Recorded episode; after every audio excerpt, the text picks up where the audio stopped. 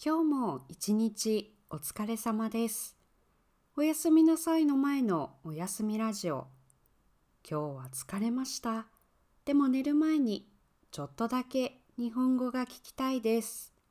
そんな時、おやすみラジオを聞いてください。あなたはアニメが好きですか？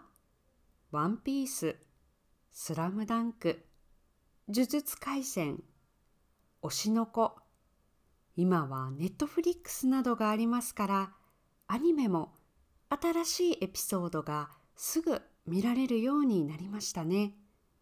最近私はスパイファミリーというアニメを見ています。スパイファミリーは今人気がありますね。見たことがありますか？この前私は映画館でスパイファミリーの映画を見ました。映画館でアニメ映画を見ると時々特別なスペシャルなプレゼントをもらえることがあります。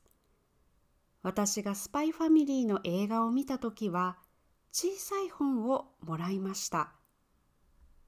天気の子という映画を見たときはしおり、ブックマークをもらいました。ファンにとって嬉しいプレゼントですね。もし大好きなアニメがある人は日本の映画館でそのアニメの映画を見るのも楽しいかもしれませんね。それではおやすみなさい。